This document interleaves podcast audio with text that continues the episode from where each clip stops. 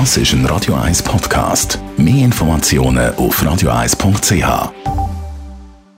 Die grünen Minuten auf Radio 1 werden präsentiert von Energie 360 Grad. Nachhaltige Energie und Mobilitätslösungen für die Welt vom Morgen. Energie360.ch die Textilindustrie ist eine der umweltschädlichsten Branchen überhaupt. Mit jährlich 1,2 Milliarden Tonnen Treibhausgas verursacht die Textilbranche mehr Treibhausgas als der Flug- und Schiffsverkehr zusammen. Daniela Zwiegart von der Umweltarena, wieso ist die Belastung so groß? Ja, das fängt schon mal bei den Rohstoff an. Etwa 60 Prozent unserer Kleider besteht aus Polyester und das wird aus klimaschädlichem Erdöl hergestellt.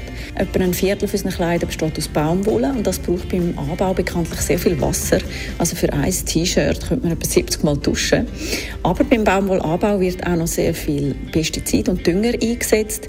Und bei der Produktion für das Bleichen, Waschen, Weichmachen wird noch mehr Chemikalien verwendet. Das ist nicht nur für die Umwelt schädlich, sondern auch für die Textilarbeiter. Das ist noch ganz ein anderes Thema. Und bis die Kleider dann bei uns im Laden sind, haben die meistens schon lange Wege hinter sich.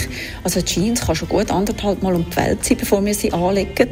Und wenn wir es dann daheim haben und anlegen und waschen, so von Kunstfaserhemd oder Hosen, dort werden nochmal pro Jahr 500'000 Tonnen Mikrofaser in den Ozean gespült.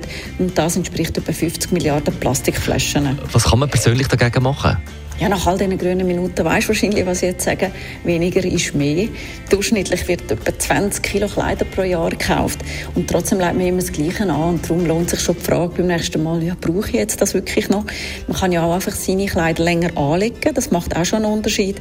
Also wenn man Kleider zwei Jahre statt nur eins anlegt, dann senkt man die CO2-Emissionen schon um 24 Prozent. Außerdem sollte man schauen, dass man vielleicht gut mit denen umgeht, dass man sie länger anlegen kann oder eben reparieren oder mit Freunden tauschen und wenn man sie dann wirklich nicht mehr brauchen kann und nicht weitergeben kann, dann auf jeden Fall ins Recycling tun, weil aus denen kann man dann auch noch sehr viel machen. Wir haben in der Umweltarena eine Ausstellung dazu im Recycling, wo man das genau sieht. Die grünen Minuten auf Radio 1.